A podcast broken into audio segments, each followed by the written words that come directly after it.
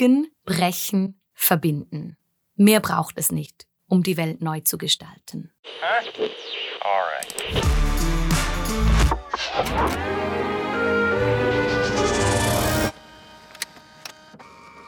Pablo Picasso war eigentlich immer pleite.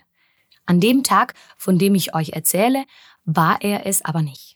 Von einem unverhofften Geldsegen hatte der Maler eine große Leinwand gekauft. Nun saß er vor eben dieser weißen Fläche in seinem Pariser Studio. Es sollte ein provokantes Projekt werden. Das Porträt fünf Prostituierter in einem Bordell. Die Reaktionen seiner Freunde auf den ersten Entwurf waren so ernüchternd, dass er das Gemälde ein paar Monate zur Seite legte. Danach malte er im Verborgenen weiter. Er sah das Projekt als Exorzismus seines eigenen Stils. Je länger er daran arbeitete, desto weiter entfernte er sich von seinen früheren Bildern. Freunde begannen Picasso zu meiden, andere waren besorgt um seinen Geisteszustand. Er bot das fertige Gemälde einem Kunden an. Dieser lachte nur. Enttäuscht rollte Picasso die Leinwand ein und versteckte sie im Schrank. Mitten im Ersten Weltkrieg zeigte er Les Demoiselles d'Avignon zum ersten Mal öffentlich. Die Kritik war vernichtend. Doch der Einfluss des Gemäldes wuchs.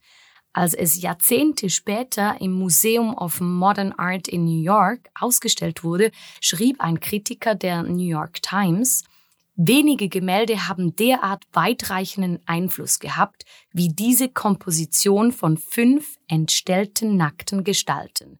Mit einem Pinselstrich stellte es die Kunst der Vergangenheit in Frage und gab der Kunst der Gegenwart eine neue Richtung. Das Werk wurde zum kunsthistorischen Wendepunkt. Als einer der ersten widersetzte Pablo Picasso sich der realitätsgetreuen Abbildung des Lebens. Picassos Gemälde verstieß gegen die westliche Vorstellung von Schönheit, Darstellung und Anstand. Ein Schlag in das Gesicht der Kunsttradition. Und ein wunderbares Beispiel dafür, wie aus dem Rohmaterial von Erfahrung etwas ganz Neues gestaltet wird. Ideen entstehen nie aus dem luftleeren Raum. Wissen und Kreativität gehören zusammen. Wenn wir kreativ sind, greifen wir auf Bekanntes zurück und verändern es. Das zumindest behaupten Eagleman und Brandt. Der eine ist Hirnforscher, der andere Komponist.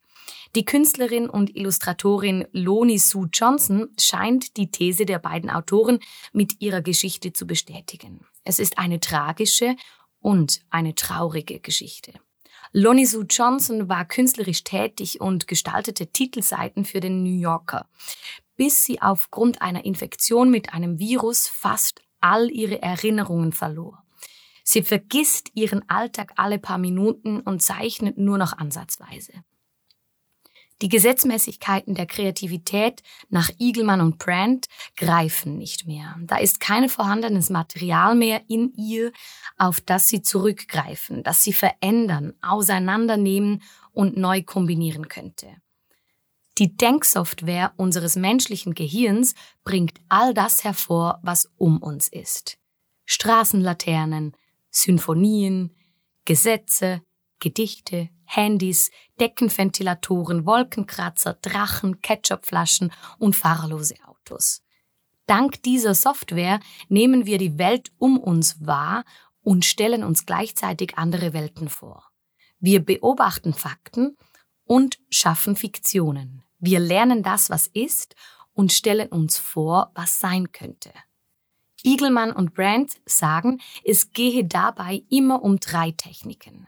Wir verbiegen bzw. verändern das Vorhandene. Wir zerbrechen es und durch das Weglassen entsteht Neues oder wir verbinden Dinge, die bisher nicht zusammengehört haben. Erstens, ob Picassos Demoiselle d'Avignon oder neue Musikstile des 20. Jahrhunderts, alles Produkte des Verbindens. Zweitens, ohne die Fähigkeit, Dinge wegzulassen, zu brechen, wären nie Smartphones ohne Tasten entstanden. Drittens, der Straßenkünstler Banksy irritiert, weil er Dinge zusammenführt, die nicht zusammengehören einen maskierten, gewaltbereiten Mann, der einen Blumenstrauß von sich schleudert beispielsweise. Biegen brechen, verbinden. Mehr braucht es nicht, um die Welt neu zu gestalten.